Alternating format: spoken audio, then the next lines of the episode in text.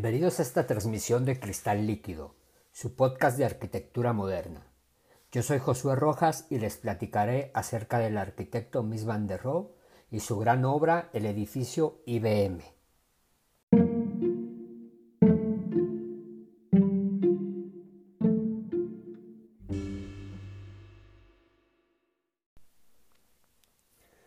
Ludwig Mies van der Rohe, con nombre de pila María Ludwig Michael Mies, Nació el 27 de marzo de 1886 en Aachen, Alemania, y murió el 18 de agosto de 1969 en Chicago, Illinois.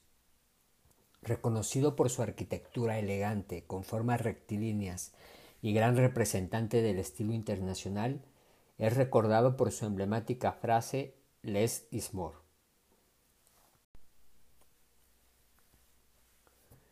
Hijo de un maestro cantero, aprendió del oficio de construcción ayudando a su padre. Sin embargo, no recibió educación formal en arquitectura. Desde los 15 años, en su ciudad natal, inició de aprendiz en diversos despachos de arquitectura, donde aprendió a bosquejar ornamentos arquitectónicos. Fue el tercer director de la Bauhaus que defendió una arquitectura de piel y huesos, intentando meter la naturaleza en los edificios a través del vidrio.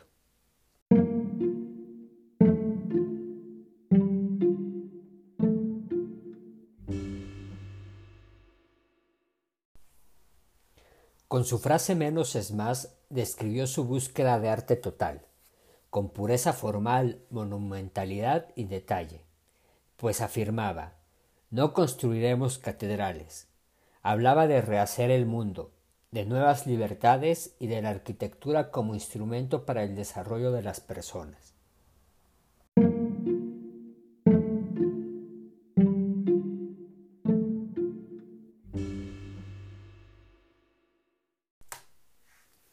Cuando asume la dirección de la Bauhaus en 1930, adquiere una postura política, debido al ascenso del partido nazi en Alemania, se ve forzado a mudar el campus a Berlín y cerrar sus operaciones en 1932. Aunque no se afilió al partido nazi, sí firmó una petición de respaldo a Hitler. Esto hasta poder lograr migrar de Alemania en 1938 cuando lo invitan a dirigir la Escuela de Arquitectura del Illinois Institute of Technology en Chicago donde recibe el encargo del plan urbanístico en el campus, proyecto modelo capaz de adaptarse al crecimiento de la institución y donde destaca su crown hall hecho con columnas de acero y acristalado. Es en esta ciudad quien le adopta y donde desarrolla algunas de sus obras más reconocidas como la Casa Farnsworth o el Centro Federal de Chicago, obras controversiales por sus propuestas innovadoras, donde materializa la filosofía iniciada en la Bauhaus y perfeccionada a través del tiempo.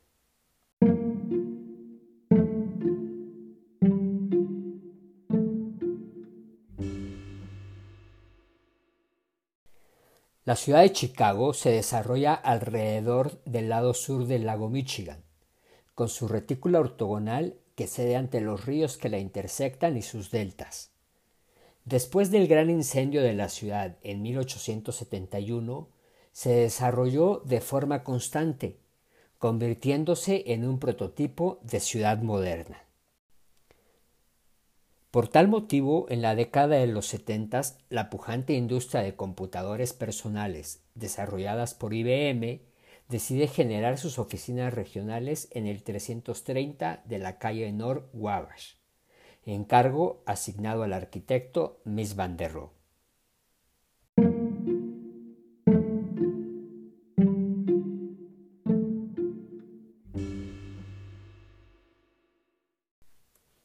Su proyección convirtió este sitio en uno de los lugares más prestigiosos de la ciudad convirtiéndose en un símbolo de la arquitectura de la época.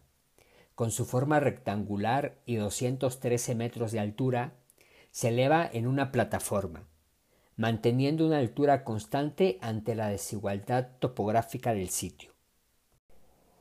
La arquitectura del edificio IBM ejemplifica el poder corporativo, pues sus materiales, como aluminio negro y vidrio teñido gris, conforman su piel uniforme, con apariencia de un gran volumen, demostrando fuerza y claridad en su forma, lo que hace distinguirlo en el horizonte de Chicago, por su simplicidad material, proporciones y detalles constructivos. Además, su lobby en doble altura y remetido de la calle muestra con transparencia la función programática de este espacio, donde las áreas de servicio como elevadores y sanitarios se organizan en un núcleo central, delimitado por la retícula de las columnas. En los niveles superiores, alrededor de este núcleo, se generan los espacios de oficinas, eficientizando la estructura y la forma de habitar. Este edificio se concluyó póstuma a su muerte. Actualmente se encuentra en una conversión de su programa de oficinas a residencias, generando 275 viviendas del piso 3 al 14, con plan de continuar así según se desocupe cada planta.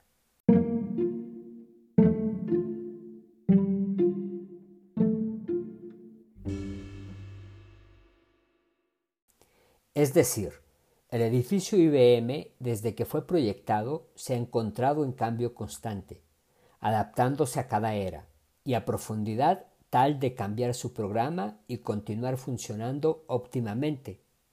Sin duda, esta obra es ejemplo del espíritu moderno descrito por Marshall Berman, donde todas las relaciones estancadas y enmohecidas con su cortejo de creencias y de ideas veneradas durante siglos, quedan rotas.